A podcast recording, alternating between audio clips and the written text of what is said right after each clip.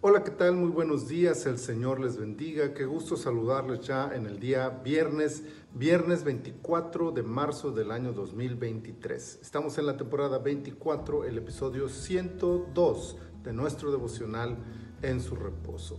El Salmo 102 en su versículo 8 dice, se escribirá esto para la generación venidera y el pueblo que está por nacer alabará a Jehová.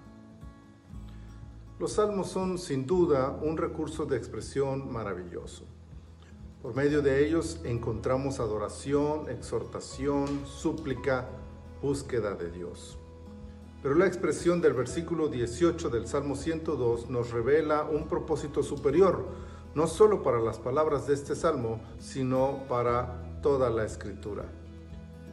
El salmo en cuestión se ocupa de describir el corazón acongojado del salmista que sufre por causa de la ira de Dios, pero también que confía y espera el tiempo en que la misericordia del Señor se derrame sobre el pueblo.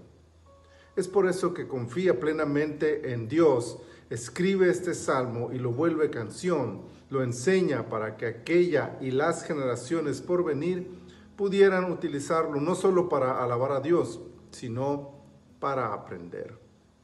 Aprender que el dolor humano no es propio de una generación, sino del mal que aqueja a toda la humanidad.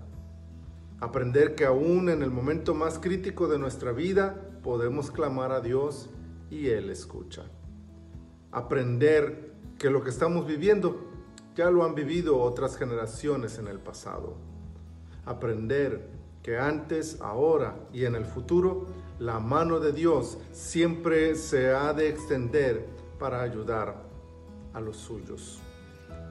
Pero esto es apenas el pequeño aprendizaje que nos deja una parte de este salmo, lo que nos lleva a descubrir algo maravilloso.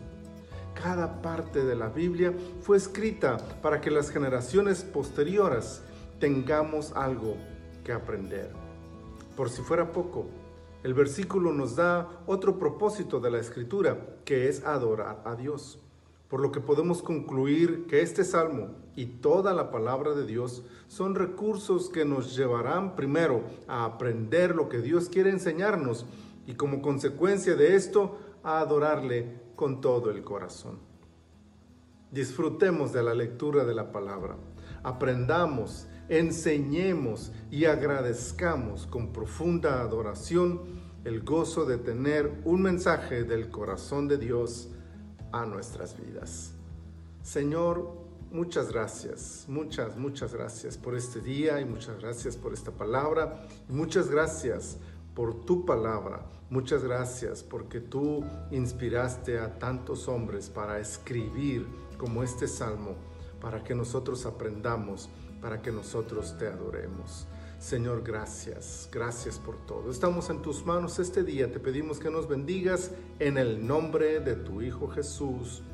Amén. Amén. Amados hermanos, el Señor les guarde en su poderosa mano